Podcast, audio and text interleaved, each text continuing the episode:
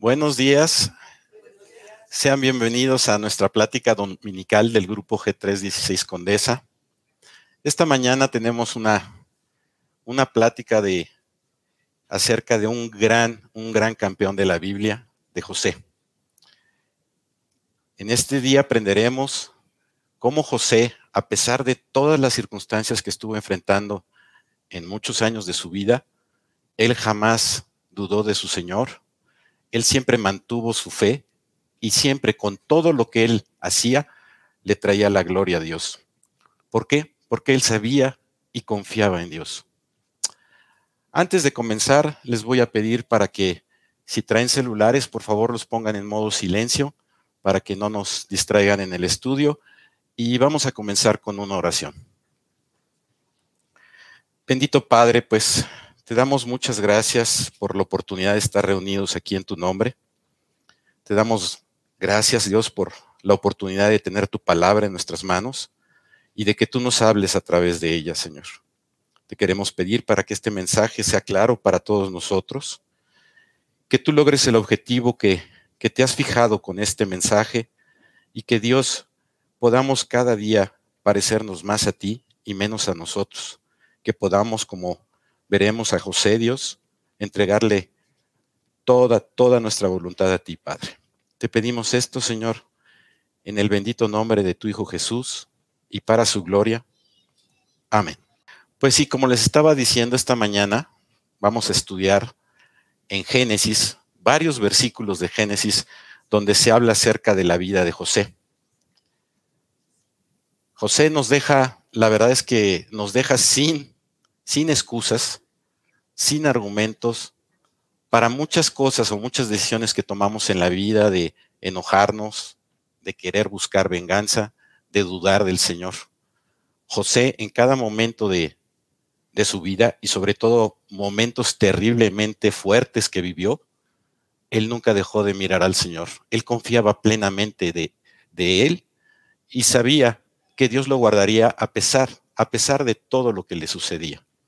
Entonces empecemos leyendo eh, capítulo Génesis 37, versículos 3 y 4. Y amaba Israel a José más que a todos sus hijos, porque lo había tenido en su vejez y le hizo una túnica de diversos colores. Y viendo sus hermanos que su padre lo amaba más que a todos sus hermanos, le aborrecían y no podían hablarle pacíficamente. ¿Te suena familiar esto? ¿En cuántos hogares esto es un motivo de pleito, de egoísmo, de venganza, de no quererse hablar, etcétera, etcétera? ¿Sabes? En este caso, José ni siquiera tenía la culpa. Su padre había hecho una diferencia con él y sus hermanos, y sus hermanos se la estaban cobrando a José. Tendremos que aprender como padres, como hermanos, como jefes, como lo que tengamos de, trabajo o de papel en esta vida, a ser justos, a no hacer diferencias, a no generar el conflicto.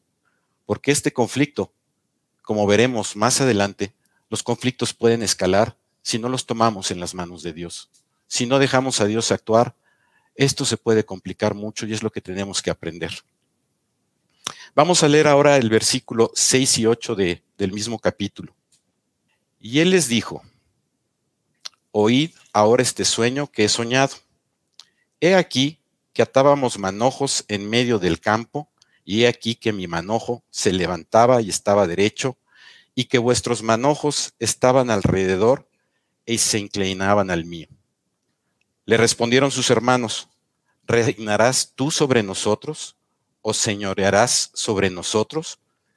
Y le aborrecieron aún más a causa de sus sueños y sus palabras.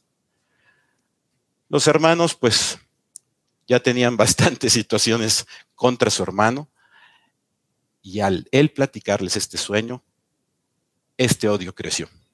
Y esto es lo que pasa. Cualquier cosa que suceda que no es como lo que queremos o lo que pensamos nos hace afirmarnos en nuestra terquedad, en nuestra necedad, en nuestro egoísmo, en nuestro orgullo, en no es justo, etcétera, etcétera. Todos hemos pasado por ahí.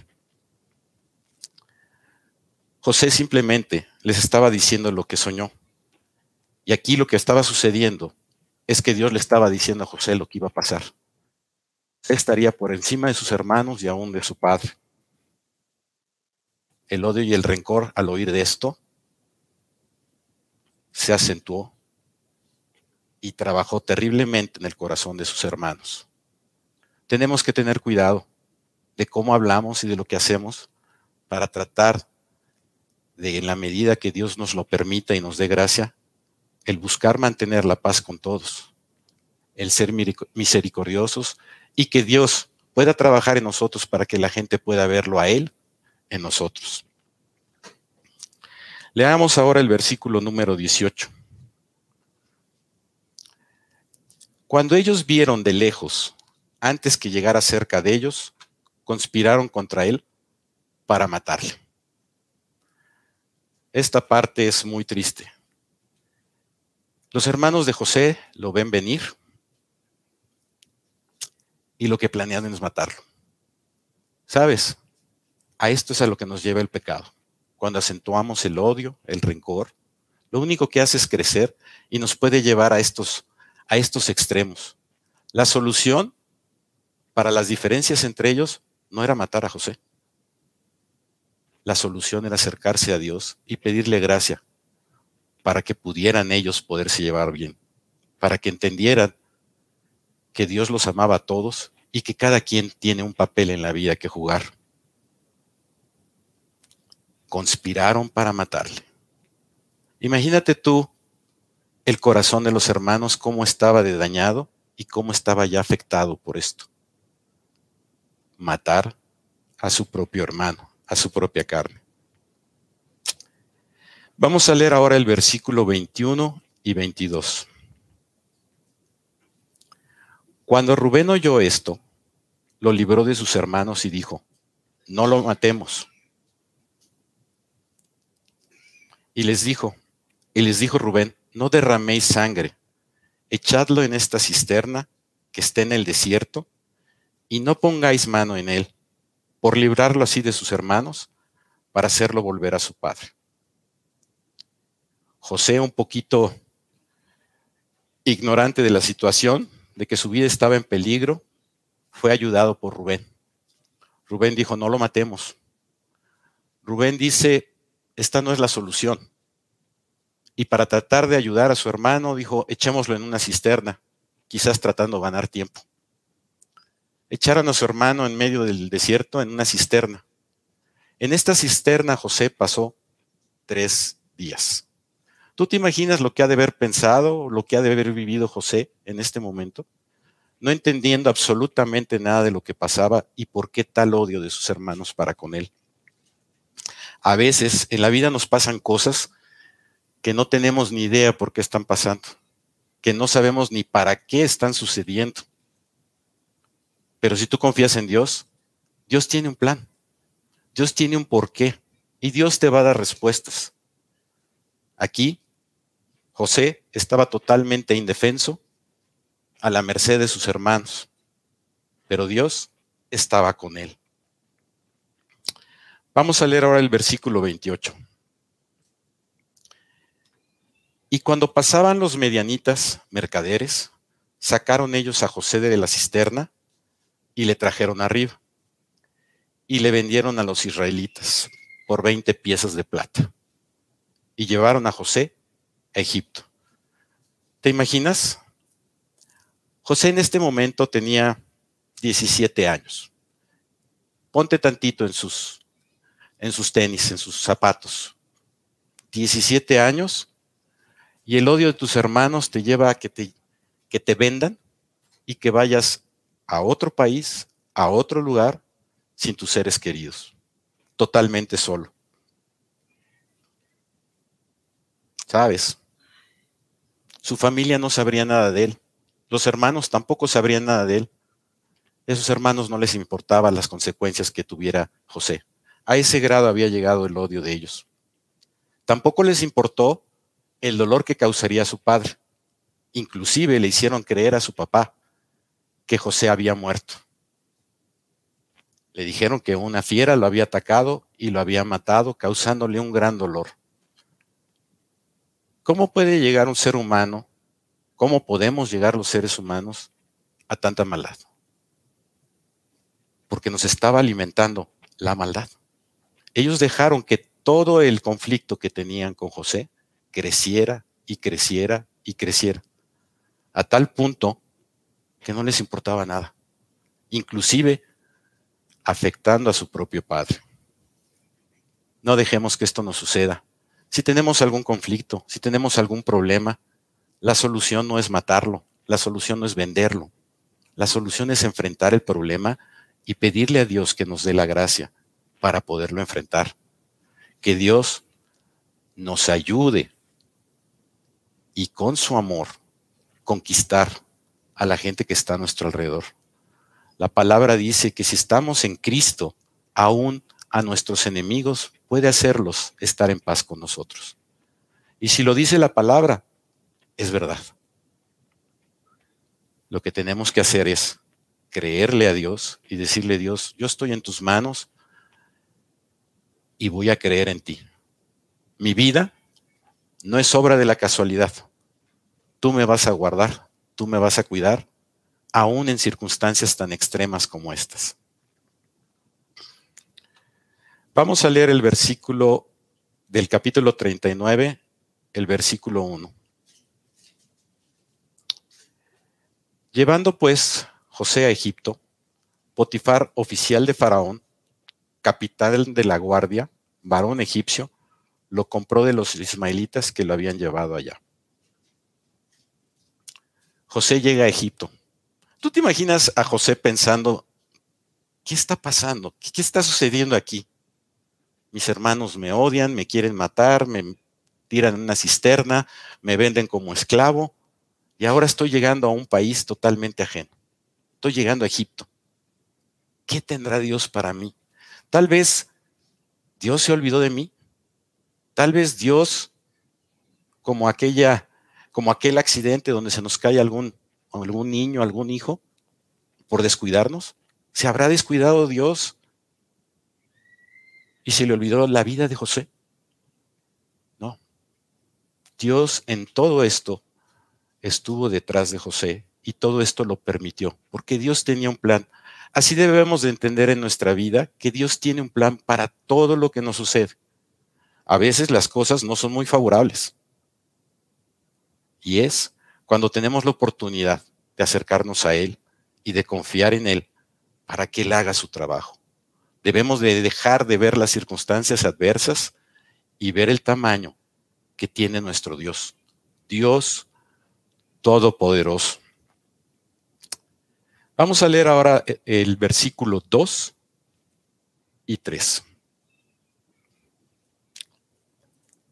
Mas Jehová estaba con José. Y fue varón próspero y estaba en la casa de su amo el egipcio. Y vio su amo que Jehová estaba con él y que todo lo que hacía, Jehová lo hacía prosperar en su mano. ¿Qué te parece? Dios, Dios estaba con José. No era casualidad. Pero fíjate la parte aquí que, que me encanta, dice, Dios lo hace prosperar. Dios estaba con José. ¿Y sabes por qué? Porque José estaba con Dios. Porque José le creía a Dios. Potifar se dio cuenta de quién era José. Potifar se dio cuenta que José creía en Dios y que Dios lo guardaba y lo bendecía. Qué impresionante. Y sabes, Dios lo hacía prosperar. ¿Cómo nos podríamos comparar este día con José? La gente que nos ve alrededor conforme actuamos, conforme decidimos, conforme reaccionamos a las adversidades, podría decir, sin duda Dios está con él. Sin duda Dios lo prospera. O podríamos estar confundiendo a la gente por nuestra actitud, por nuestra manera de reaccionar, por nuestra manera de hacer las cosas. Esta pregunta debemos hacer cada uno en lo personal y decir, ¿me quiero parecer a José o me quiero parecer a los hermanos de José? Jehová lo hacía prosperar en su mano. Dios es el que prospera. Dios es el que bendice. Vamos a leer ahora el Génesis 39, versículo 6. Y dejó todo lo que tenía en mano de José, y con él no se preocupaba de cosa alguna, sino del pan que comía. Y era José de hermoso semblante y bella presencia. ¿Sabes qué? Potifar al ver cómo se manejaba José, se ganó toda su confianza José. Y le dijo, te dejo todo. ¿Tú te imaginas? Un esclavo que obtiene esta confianza de su amo. ¿Quién hizo este trabajo? Lo hizo Dios. ¿Cuántas veces nosotros dudamos de Dios? ¿Cuántas veces no confiamos en Dios? Dios puede hacer hasta esto que de esclavo en este momento se convertía en el hombre de confianza de su amo, a tal grado que le deja todo. ¿Cuántos de nosotros confiamos ciegamente en alguien? A veces no confiamos ni en nosotros mismos, ¿no? Pero aquí, Potifar al ver, al ver a José, fue conquistado por su actitud, por ver su relación con Dios, porque sabía que Dios lo prosperaba. José se volvió una persona totalmente confiable en el Señor. Vamos a leer ahora el versículo número 7 del capítulo 39. Aconteció después de esto que la mujer de su amo puso sus ojos en José y dijo, duerme conmigo. Este versículo es impresionante. ¿Sabes qué pasa? El mundo siempre nos va a estar tentando. El mundo siempre nos va a traer pruebas, tentaciones, para que reneguemos de nuestra fe, para que nos apartemos, para que caigamos. Imagínate a la mujer de Potifar, Potifar era un hombre poderoso y sin duda la mujer tenía todo lo que ella quería a través de él. Potifar era un hombre destacado en Egipto. La mujer pone los ojos donde no debería de ponerlos. Pone los ojos en su esclavo, en su siervo. Y así es en la vida. El diablo no le gusta que tú quieras vivir para, para el Señor. Al diablo no le gusta que tú tomes decisiones correctas. El diablo va a buscar hacerte caer. Va a buscar la manera en que tú te alejes y no continúes en tu relación con el Señor. Vamos a leer ahora los versículos 8 y 9. Y dice así, y él no quiso y dijo a la mujer de su amo, He aquí mi señor, no se preocupa conmigo de lo que hay en casa, y ha puesto en mi mano todo lo que tiene. No hay otro mayor que yo en esta casa, y ninguna cosa me ha reservado sino a ti, por cuanto tú eres su mujer. ¿Cómo pues haría yo este grande mal? y pecaría contra Dios? Qué impresionante respuesta de José. ¿Sabes? El diablo siempre pone alguna una de estas pruebas. Algo que se vea atractivo, algo que nos haga caer. Pero José tenía bien puestos sus ojos en el Señor. Sabía que si estaba ahí, en esta posición, era porque Dios lo había bendecido. Y sabes, vio el pecado como lo debemos de ver, como algo que nos daña, que nos perjudica, que nos lastima, que lastima a los que más amamos, y dijo, ¿cómo voy a ofender a quien me ha bendecido? ¿Cómo le voy a faltar el respeto a mi Señor?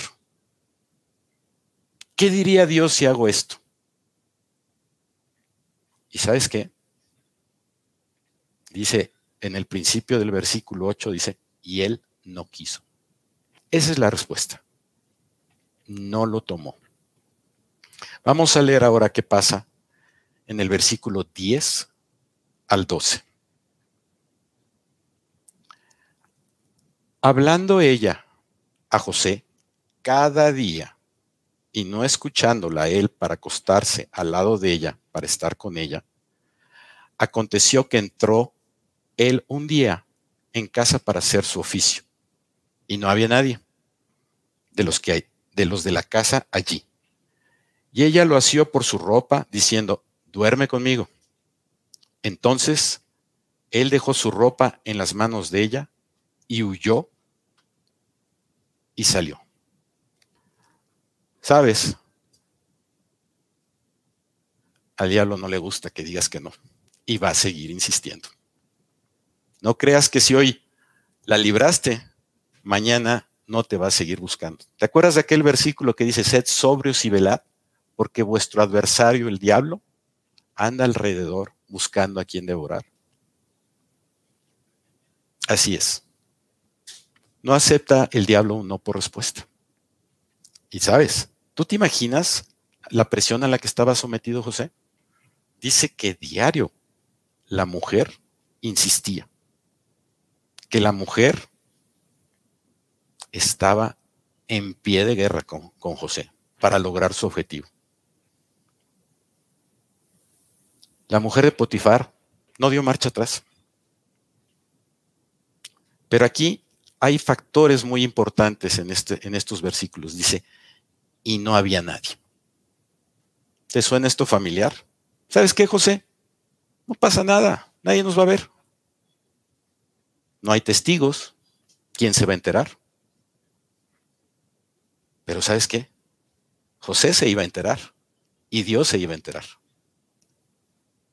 ¿Cuántas veces hemos oído esto? No pasa nada, no hay nadie, no te van a cachar, hombre.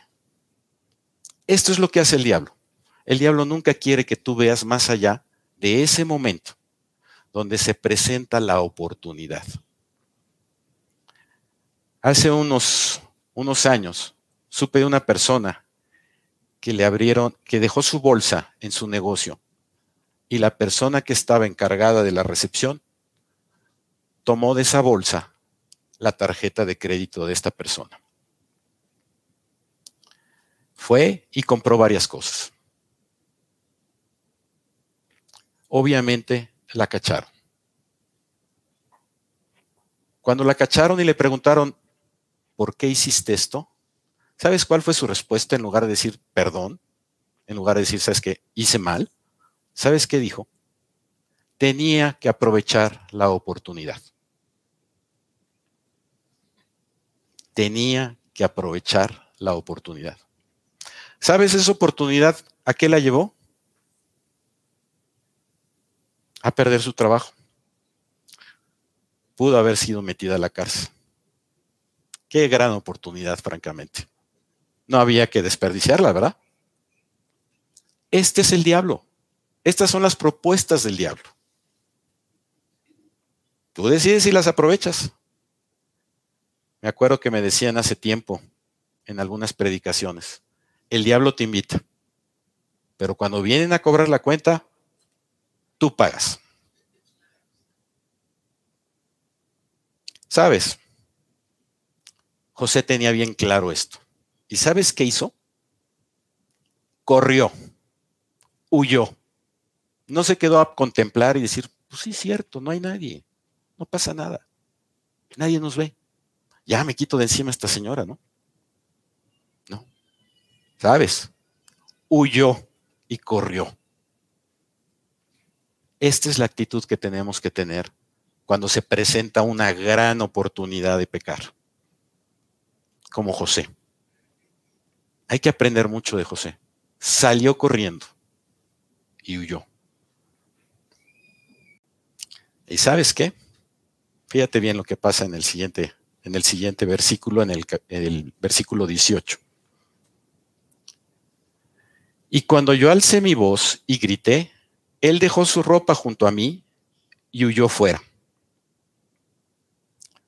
Sucedió que cuando oyó el amo de José las palabras de su mujer, las palabras que su mujer le hablaba, diciendo, así me ha tratado tu siervo, se encendió su furor y tomó su amo a José y lo puso en la cárcel, donde estaban los presos del rey y estuvo allí en la cárcel.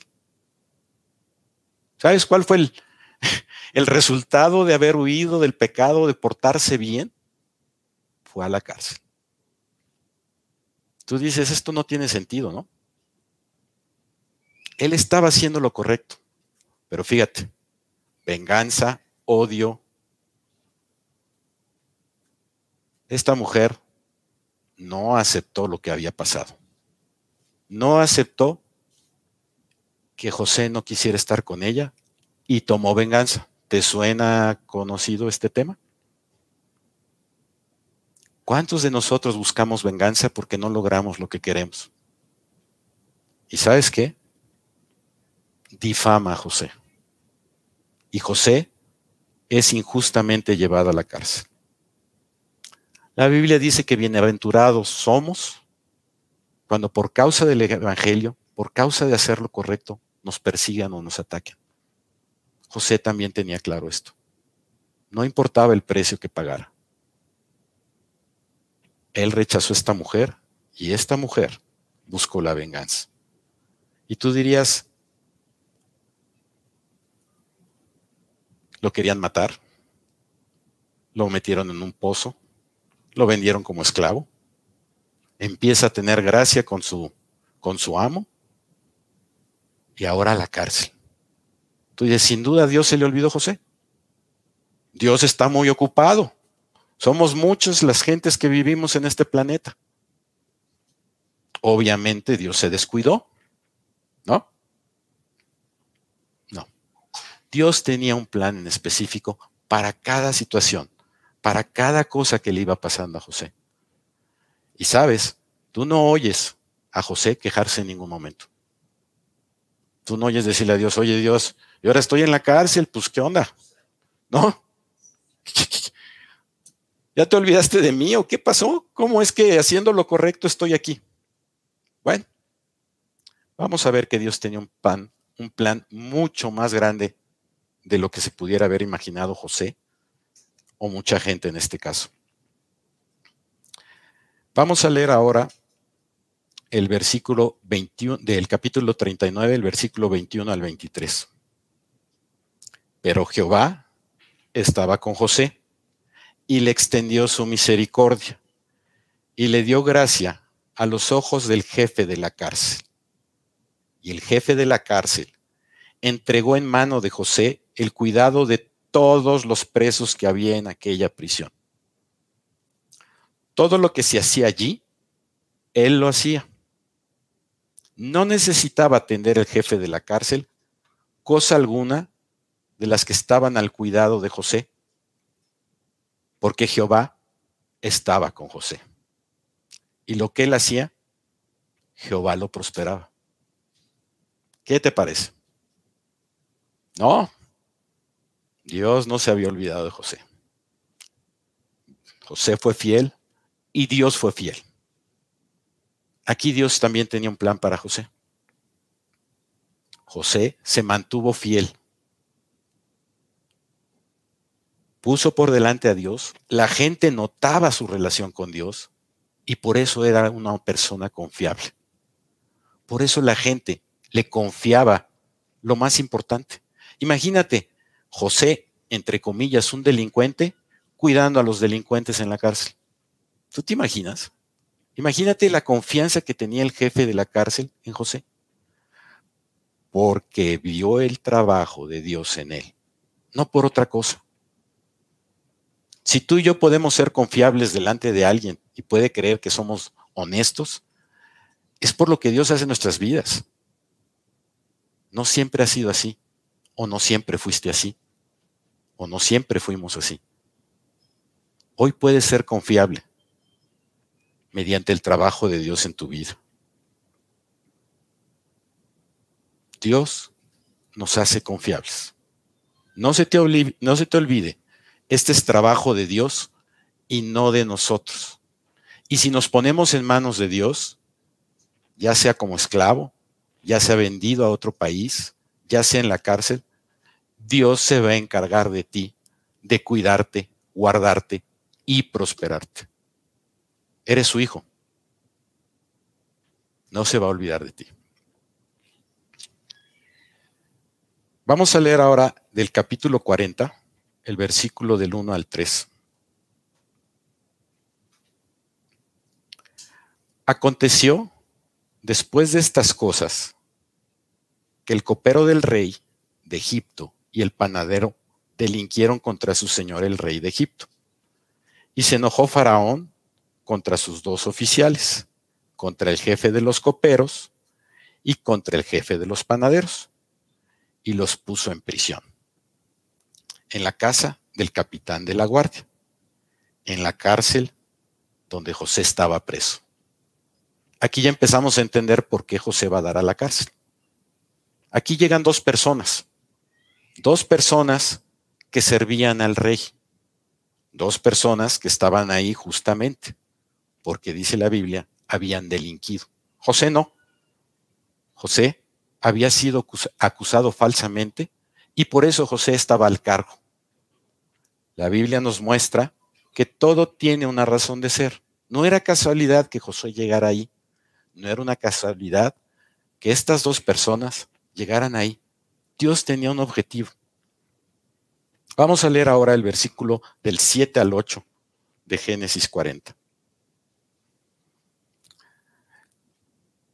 Y él preguntó a aquellos oficiales de Faraón que qué estaban que estaban con él en la prisión de la casa de su señor, diciendo, ¿por qué parece hoy mal vuestros semblantes? Ellos le dijeron, hemos tenido un sueño y no hay quien lo interprete. Entonces les dijo José, ¿no son de Dios las interpretaciones? Contádmelo ahora. ¿Sabes? Es impresionante José. ¿Sabes? José se preocupaba por la gente.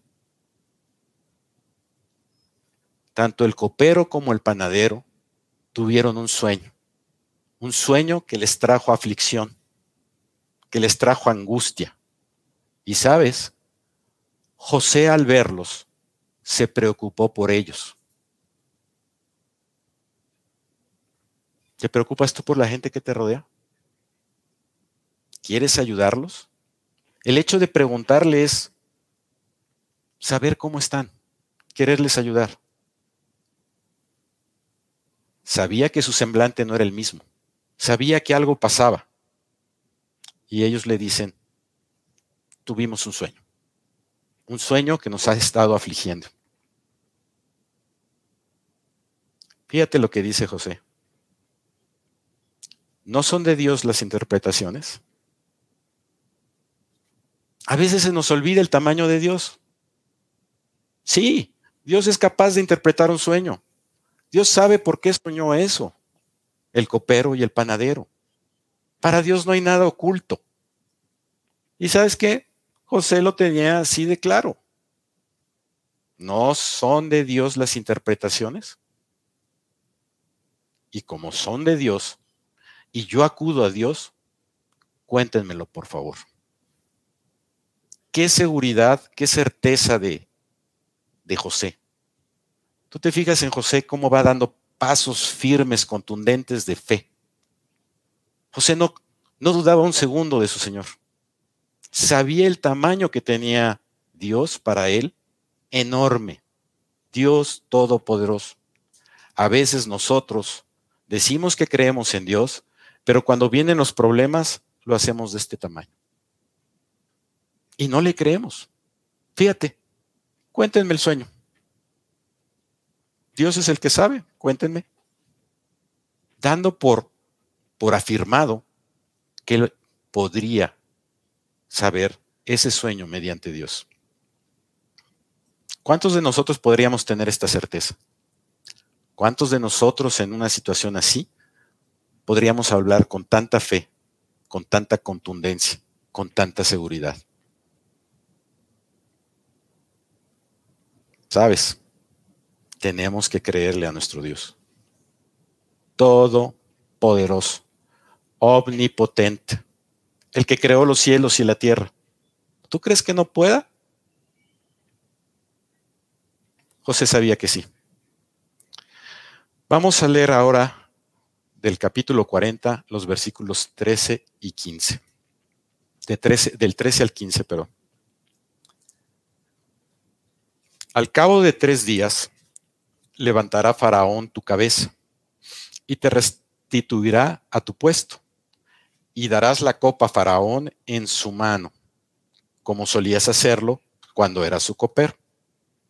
Acuérdate pues de mí cuando tengas ese bien. Y te ruego que uses conmigo de misericordia y hagas mención de mí a Faraón y me saques de esta casa. Porque fui hurtado de la tierra de los hebreos y tampoco he hecho aquí porque me pusiesen en la cárcel. José le dice al copero, no te preocupes, vas a regresar a tu lugar. Faraón te va a perdonar, vas a volver a estar delante de él, no pasa nada. Y le dice también, háblale, háblale a Faraón de mí, porque yo estoy aquí injustamente. Primero me vendieron, fui esclavo y estoy aquí injustamente. A veces nos pasan cosas que nos las ganamos y merecemos estar donde estamos por lo que hemos hecho mal. José no había hecho absolutamente nada mal. José en todo momento se mantuvo firme en su fe en el Señor y en cada oportunidad que tuvo una prueba, una situación difícil, nada más manifestó su fe. Nunca dudó. Vamos a leer ahora el versículo 19. Al cabo de tres días, quitará Faraón tu cabeza de sobre ti y te hará colgar en la horca, y las aves comerán tu carne de sobre ti. Este es el sueño del panadero. El panadero, sin duda, muy animado por lo que oyó que pasaría con el copero, le dijo, ahora me toca a mí, era otro plan el, del panadero. Y sabes, solamente Dios sabe lo que va a pasar con cada persona. Eran dos personas en la misma circunstancia, los dos habían delinquido, los dos estaban en la cárcel, pero las, las dos personas tuvieron un final distinto. Tú y yo no sabemos cuáles son los planes que Dios tiene para nosotros, pero debemos de estar ciertos que Él nos guarda y que nos cuida. Tenemos que acudir a Él. Ellos no eran creyentes, pero fueron usados para que José pudiera interpretar sus sueños y vamos a ver lo que va a pasar a consecuencia de esto. Vamos a leer ahora Génesis 41, versículos 1, 8 y 9. Aconteció que pasados dos años tuvo Faraón un sueño. Le parecía que estaba junto al río. ¿Te acuerdas del copero? No habló de José. Se le olvidó. ¿Cuántas veces alguien te ha hecho el bien? ¿Cuántas veces Dios te ha bendecido y se te ha olvidado darle gracias? O simplemente decirle, Señor, aquí estoy. Usa mi vida para tu gloria. Pasaron dos años y no había pasado nada y José seguía en la cárcel. Otra vez, Dios se te ha olvidado, José. Ya interpretó el sueño. Ya era, vamos a decir que, la oportunidad para que él fuera liberado. No, pasaron dos años más. Pero Dios sabe cómo maneja las circunstancias y cómo hace las cosas llegar al punto donde Él quiere. Dios mueve las circunstancias del copero, del panadero, de Potifar, de los hermanos, para lograr su objetivo. Vamos a leer el versículo 8 y el versículo 9. Sucedió que por la mañana estaba agitado su espíritu y envió e hizo llamar a todos los magos de Egipto y a todos sus sabios.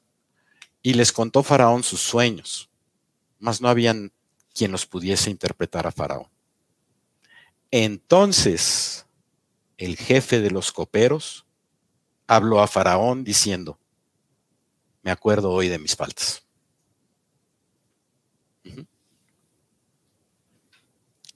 Qué casualidad, ¿verdad?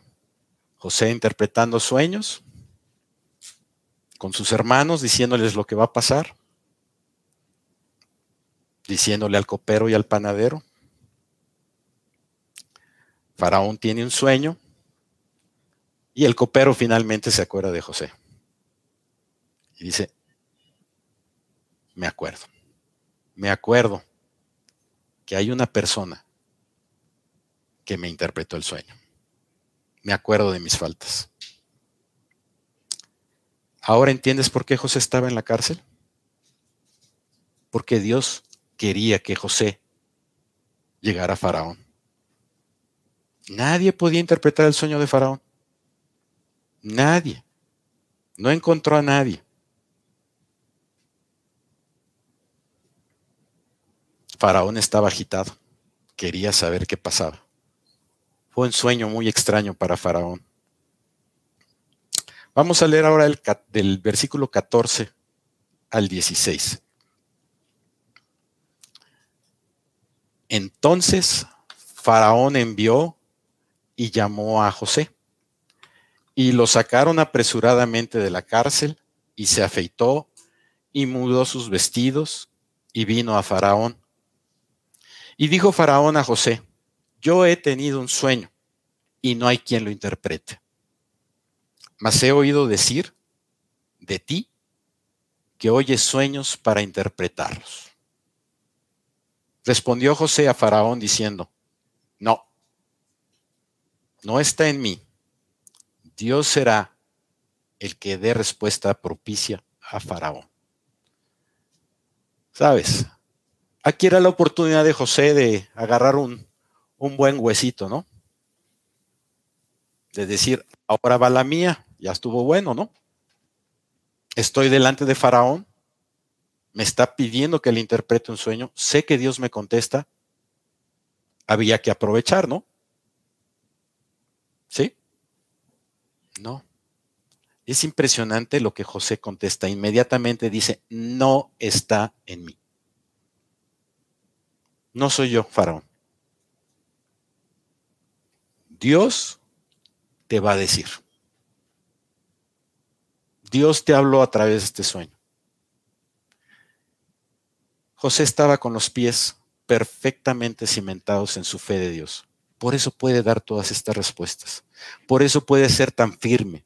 Por eso pudo rechazar el pecado. Por eso Dios lo guardó y lo prosperó. Y por eso Dios lo está llevando delante de Faraón. Qué impresionante. Faraón le cuenta el, el sueño a José. Vamos a leer el versículo número 25. Entonces respondió José a Faraón, el sueño de Faraón es uno mismo. Dios ha mostrado a Faraón lo que va a hacer. Otra vez José, poniendo siempre a Dios por delante, dándole siempre la gloria a Dios en todo momento, el objetivo de, de José era darle la gloria a Dios. ¿Sabes?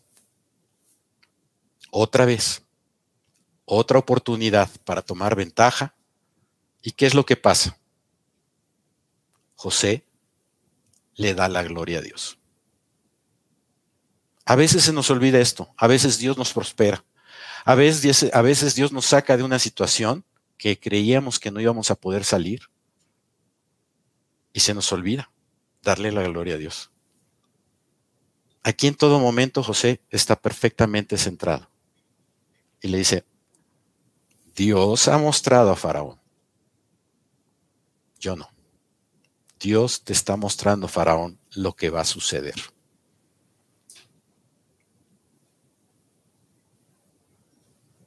¿Quieres que Dios te use? Tienes que estar firme. Tienes que creerle. Tienes que poner tus pies bien firmes en la palabra, en sus enseñanzas. Darle la gloria a Dios con lo que pasa en tu vida. Que la gente pueda saber si eres lo que eres, es gracias a Dios. No es que seamos buenos cuando nos convertimos, es que Dios nos cambia y nos transforma. Vamos a leer ahora del versículo 29 al 30. He aquí, vienen siete años de gran abundancia en toda la tierra de Egipto, y tras ellos seguirán siete años de hambre, y toda la abundancia será olvidada en la tierra de Egipto, y el hambre consumirá la tierra. Sabes, Dios tenía un gran plan, advertirle a Faraón lo que iba a suceder. A veces Dios te advierte de situaciones que tú puedes enfrentar en la vida si no vas con Él, como las oportunidades, ¿verdad? De tomar ventaja de situaciones. Dios te habla claramente y te dice lo que va a pasar, pero a veces no lo miramos a Él, no le damos la gloria a Él, y Él no puede actuar como con José, nosotros. ¿Sabes cuál es la única diferencia entre José y nosotros? José en ningún momento dejó de tener fe en el Señor. En ningún momento dudó del Señor. Sabía el tamaño que tenía Dios para él. Y sabía que a pesar de que las circunstancias no fueran las correctas o pareciera que Dios se había olvidado de él, Dios tendría un propósito para con él. La pregunta sería,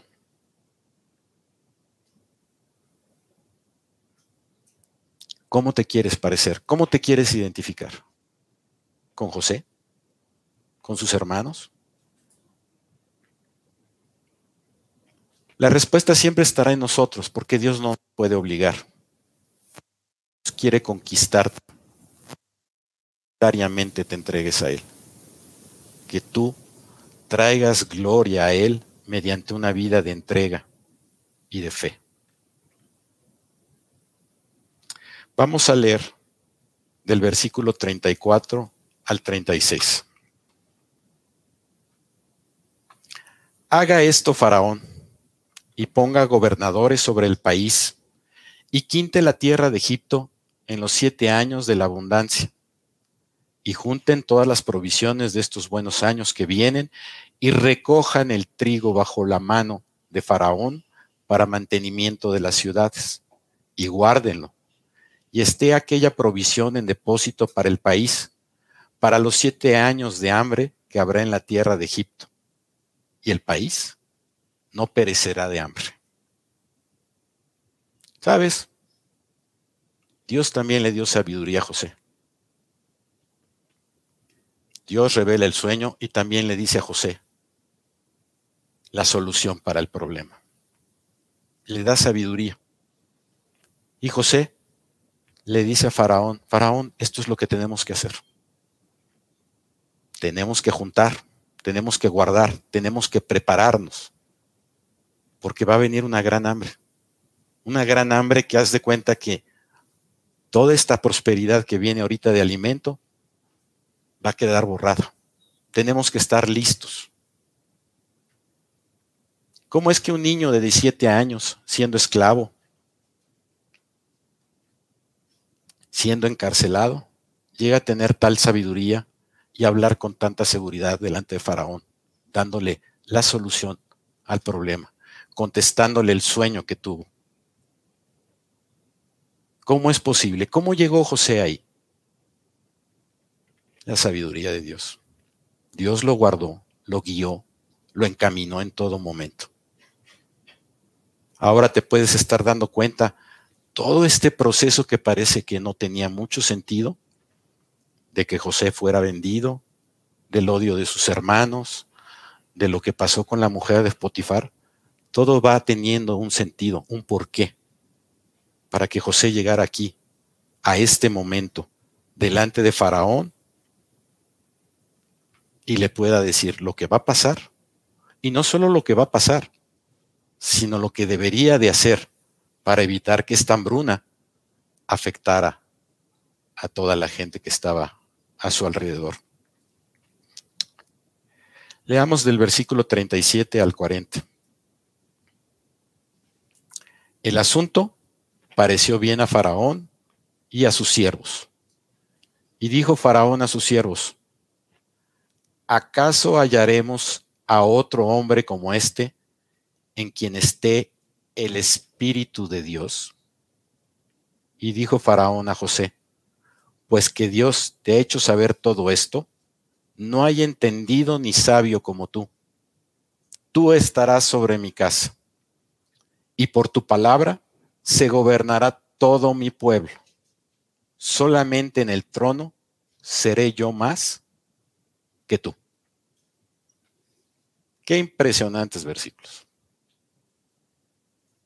Qué impresionantes versículos ver cómo Dios ha prosperado a José y lo pone en un punto donde ya sería una eminencia en Egipto. Pero sabes, ¿acaso hallaremos otro hombre como este en quien esté el Espíritu de Dios? Esta era la gran diferencia con José. Dios estaba en él, el Espíritu de Dios estaba en él. Dios te ha hecho saber todo esto. O sea, la gente que conoció a José no tenía duda de que Dios estaba con él. Lo, lo veía en todas sus actitudes, en todas sus acciones, en todas sus decisiones. ¿Sabes? José nunca tomó ventaja. José nunca quiso la gloria para él. Él quiso la gloria siempre para Dios. ¿Y sabes qué? Dios le dio gloria a él. Qué impresionante, ¿no? A veces buscamos las cosas totalmente al revés. Queremos que la fama, la gloria sea para nosotros y dejamos a Dios a un lado y nunca conseguimos nuestra gloria ni la gloria de Dios. ¿Te das cuenta lo que pasó? Un niño de 17 años, el segundo después de Faraón en Egipto. ¿Qué lo llevó ahí? Su fe confiar en Dios. Sabes, en este momento, José ya tiene 30 años. José, a los 17 años, fue llevado a Egipto. Fueron 13 años donde José pasó varias pruebas. 13 años. A veces nos sucede algo adverso y le pedimos a Dios, pero queremos la respuesta para el mismo día, ¿no? ¿No? No, Dios no se había olvidado de José. Dios preparó en todo este tiempo a José para tener la gracia y la capacidad para llegar a hablar delante de Faraón y para tomar la posición que tomaría como segundo más importante en Egipto en una tierra donde él no nació, en una tierra que él no conocía, en una tierra donde no estaban sus familiares. ¿Te das cuenta? ¿Te das cuenta cómo Dios lo prospera? Que la gente nos vea por nuestras decisiones, por nuestro actuar, por nuestro hablar, que Dios viene con nosotros. Qué triste sería saber que la gente se confunda al vernos y decir, ¿cómo? ¿Tú me hablas de Dios? Me hablas de un Padre todopoderoso y, y, y, y ¿por qué vives así? O podría la gente decir, sí, sí es cierto, veo en ti rasgos del Señor. ¿Sabes? La mejor manera de predicar la palabra es con tu vida, no con tu boca. A veces hablamos mucho, pero nuestra vida dice muy poco. Y la vida de José dijo muchísimo, muchísimo. Ah, pero algo nos falta en esta historia. ¿De quiénes hablamos al principio? ¿Se acuerdan? De los hermanos de José. Vamos a leer ahora el capítulo 42, versículos 1 al 3. Viendo Jacob que en Egipto había alimentos, dijo a sus hijos, ¿por qué os estáis mirando? y dijo, he aquí, yo he oído que hay víveres en Egipto. Descended allá y comprad de allí para nosotros, para que podamos vivir y no muramos. Y descendieron los diez hermanos de José a comprar trigo a Egipto. Imagínate esta escena. ¿Te imaginas? Ahora, sin saber el padre de José, manda a sus hermanos a ver a José. Qué impresión. ¿Sabes? Dios no solo tenía en su plan a la gente de Egipto, tenía a los hermanos de, de José, a los hebreos. Y sabes, Dios es capaz de todo. ¿Cuántos años habían pasado? Varios años. No sabían nada de José. No sabían si existía ni nada. Y el Padre los manda allá. Qué casualidad, ¿no? Qué casualidad. Son, son de esas cosas que decimos, qué casualidad. No es casualidad. Dios tiene el control y sabe cómo mueve las cosas. No se te olvide. A veces no vamos a entender, pero Dios sí sabe lo que está haciendo y para qué lo está haciendo. Y al final del día es para tu bien. Esto tiene que quedarte muy claro. Para bendecirte, para darte. Así es que déjate llevar por Él. Sé obediente, créele. Vamos a leer del versículo, el capítulo 45, del versículo 3 al 5. Y dijo José a sus hermanos, yo soy José ¿Vive aún mi padre? Y sus hermanos no pudieron responderle, porque estaban turbados delante de él. Entonces dijo José a sus hermanos, acercaos ahora a mí. Y ellos se acercaron, y él les dijo, yo soy José vuestro hermano, el que vendiste para Egipto. Ahora pues, no os entristezcáis, ni os pese de haberme vendido acá porque para preservación de vida me envió Dios delante de vosotros. Qué, qué tipazo, dijo José. Qué tipazo. ¿Sabes qué? Yo soy su hermano, al que ustedes quisieron hacerle daño. Pero no importa. No importa. ¿Te han vendido a ti Egipto? ¿Te han puesto a ti por esclavo? No importa. Esto es lo que dice José. O sea, toma nota de la, de la magnitud de lo que les dice José. No importa lo que me hicieron. No se pongan tristes. Porque este era el plan de Dios. Dios me trajo aquí, no ustedes. Qué impresionante actitud de José. ¿Cuántos de nosotros en la posición de José hubiéramos dicho, ahora sí? Ahora sí. ¿Se acuerdan, verdad? ¿Se acuerdan de la cisterna? ¿No? No, no se entristezcan. Dios es el que ha estado atrás de todo esto. Sabes, en este mundo se nos enseña a pagar el mal con el mal. En este mundo se nos enseña a tomar venganza. A veces alguien nos hace algo, inclusive a veces es sin querer, pero nosotros planeamos algo malo contra esa persona para cobrárnosla. ¿Y en qué te ha beneficiado eso? ¿Te ha traído paz? ¿Has estado más contento porque te vengaste? ¿Porque le dejaste de hablar a esa persona? Yo creo que no. Es como cuando dicen en las guerras, ¿no? Ahora que ya están más de moda las guerras. ¿Quién ganó la guerra? ¿Quién va ganando? ¿Sabes? Nadie. Los dos tienen pérdidas. Unos más, unos menos. Pero todos pierden. Cuando nosotros nos peleamos, cuando nosotros nos enganchamos con alguien en una situación así, todos perdemos.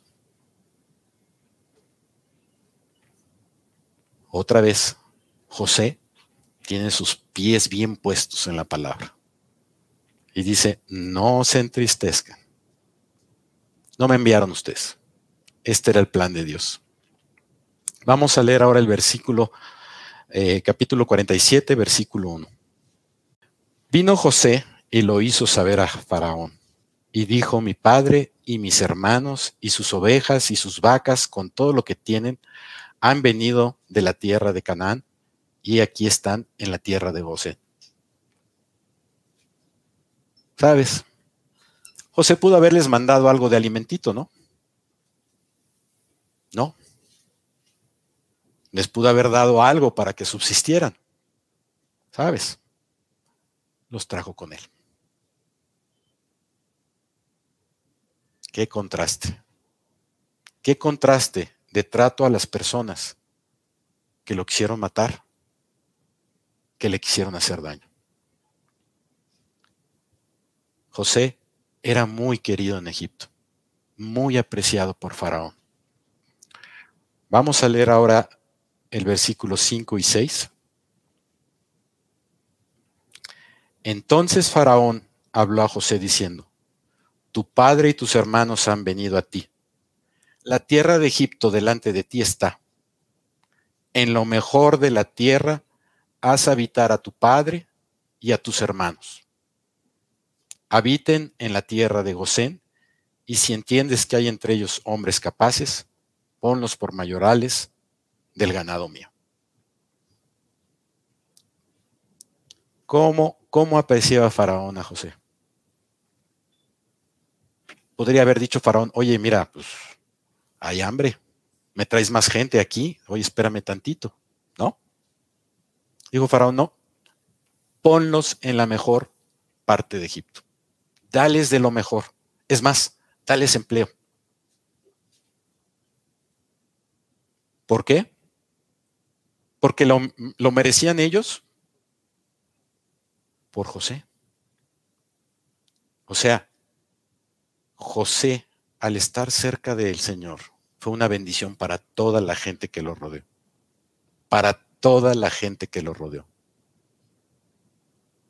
Y gracias a José, ahora se abría no solo la oportunidad de que tuvieran alimento, sino que vivieran en la mejor parte de Egipto.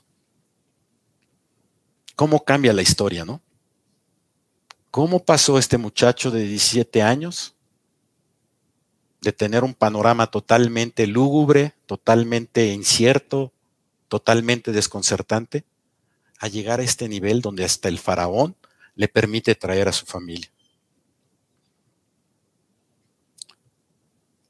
La gracia de Dios, la misericordia de Dios, su fe. La gente lo veía. Dios lo hizo confiable. Dios lo hizo grande. Dios trajo gloria a José, porque nunca buscó su propia gloria.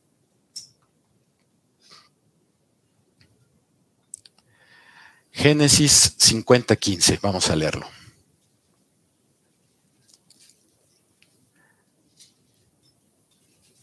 Viendo los hermanos de José que su padre era muerto, dijeron, quizás nos aborrecerá José y nos dará el pago de todo el mal que hicimos. ¿Sabes? Cuando actuamos mal, siempre está presente en nuestra mente. Siempre tendremos la sospecha de o nos van a cachar, algo malo vendrá, en algún momento alguien me va a delatar, en algún momento voy a tener que pagar esa cuenta que tengo pendiente. En esta situación, lo que sucede es que Jacob muere y entonces los hermanos dicen, bueno, José nos había estado cuidando, había estado guardando a causa de nuestro padre. Pero ahora ya no está nuestro padre de por medio y entonces José ahora sí va a tomar cartas en el asunto de esa cisterna, de ser esclavo, de todo lo que pasó. ¿Te ha pasado esto? Que de repente tienes miedo porque sabes que has pecado, porque sabes que has hecho cosas equivocadas y que algún día sabes que te podrán alcanzar. A veces dices, híjole, ojalá no, ojalá no diga nada, ojalá no me, ¿no? Y a veces estamos, como dice la Biblia, huye el impío sin que nadie lo persiga. ¿Por qué huye? porque tiene cola que le pisen. Nada más. ¿Sabes? Los hermanos de José tenían mucha cola y estaban conscientes de ello. Y no se la creían. ¿Cómo podían recibir ese trato después de todo lo que hicieron? A la persona que más dañaron era la persona que más bendiciones había traído a su vida. Y dijeron, y nos dará el pago de todo el mal que hicimos. ¿Sabes? Si José se desquita con nosotros, no la buscamos. En otras palabras. Vamos a leer ahora Génesis 50, del 19 al 20. Y les respondió José, no temáis ¿acaso estoy yo en lugar de Dios? Vosotros pensáis mal contra mí, mas Dios lo encaminó a bien, para hacer lo que vemos hoy, para mantener en vida a mucho pueblo. Ahora pues, no tengáis miedo, yo sustentaré a vosotros y a vuestros hijos. Y así los consoló y les habló al corazón. Qué respuesta. Otra vez José nos deja sin palabras. Aquellos hermanos estaban temblando sin duda y decían, ahora sí, ya nos llegó la nuestra. Y les dice José, yo no soy juez. Yo, yo no te puedo juzgar. El único que puede hacer esto es Dios. Yo no soy, yo no soy Dios. Yo no, no me toque ese papel, solamente el Señor. ¿Acaso estoy yo en el lugar de Dios para juzgarlos? No. ¿Cuántos nosotros nos ponemos en ese papel de juzgar? No. El único que puede juzgar a la gente es Dios. Tú perdona. Tú sé como José. Tú bendícelos. Que la gente te conozca por tu relación con Dios porque caminas diariamente con Él. Porque en tus hechos y no en tus palabras ven a Dios. Dios lo encaminó a bien. ¿Por qué Dios lo encaminó a bien? Porque José caminó con Dios. Porque José confiaba en Dios. ¿Era muy astuto José? No, tenía 17 años. Dios lo hizo prosperar. ¿Y sabes qué? El plan era para Egipto, para los hebreos, para los hermanos de José, para toda esta gente. Este plan de Dios que parecía una locura, donde José salió de su familia, de su país, de todo lo que él era, tenía un propósito de Dios muy grande ¿Cómo sabremos si Dios tiene un propósito igual de grande para nosotros? Siendo como José, creyéndole a Dios, creyéndole que Él nos guarda, que Él nos va a bendecir, que Él peleará nuestras batallas, que no tenemos que vengarnos, que solamente Él es el único que debe y puede juzgar a la gente, no nosotros, que no debemos de pagar el mal con el mal, que eso no nos ayuda a nadie. Y fíjate lo que dice, yo sustentaré a vosotros y a vuestros hijos. O sea, José dijo, esta bendición es para todos. Y esta bendición la trajo Dios. Por eso estoy aquí. Así es que, si algo está pasando en tu vida, lo único que te digo es, agárrate de Dios. Agárrate de Dios y prepárate a recoger la bendición de Él, si tú estás cerca de Él. Si tomas las cosas en tus manos, bueno, pues estarás con el temor, estarás dudando, estarás guardando rencores, odio, como los hermanos de José. ¿Cuántos años habían pasado de que José fue vendido a Egipto y que se encontraban en este momento cuando muere su padre? Muchos años, donde ellos sabían que había hecho algo malo y que sabían que podría venir una consecuencia. Estaban muy conscientes, como tú y yo podemos estar, de cuando hacemos algo equivocado. Bueno, la tarea esta mañana será, quiero ser un José, quiero perdonar, quiero vivir por fe, no importa lo que pase, Dios me va a guardar. Quiero que con mis hechos la gente sepa que hay un Dios todopoderoso, grande, amoroso, misericordioso. Pues los dejo con José. Guarden a José en sus mentes y traten de ponerse en sus pies en todas las situaciones y piensa si lo que estás haciendo equivocado se justifica ante lo que pasó José. Si José no buscó venganza, si José no ¿qué te da derecho a pensar que tú sí puedes? O que tú sí eres Dios para juzgar a alguien. ¿Ok? No sé si tengan alguna duda, alguna pregunta. ¿Sí? Sí, sí, sí, sí. Y sentirse más ni menos.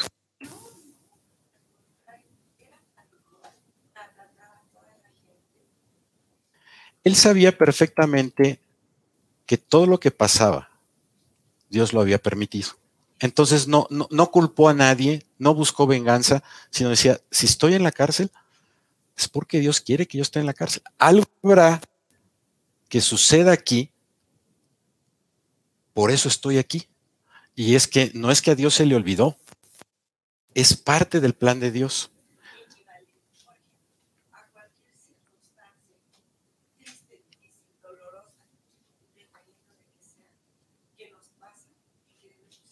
Es correcto. Es correcto. Es, correcto. La, idea de, de mucho de las pruebas es prepararnos. Muchas veces es para que arreglemos. En este caso, José no había hecho nada malo, pero a veces las cosas nos salen mal por consecuencia de nuestro pecado y entonces vienen, vienen problemas y ahí acudimos a Dios. Entonces, en este caso, Simplemente Dios fue preparando a José en su fe, en su sabiduría, en creer en Dios, de tal suerte que por eso pudo llegar acá. Si José no hubiera pasado por esto, probablemente José no hubiera estado listo para llegar a ser el segundo de Egipto.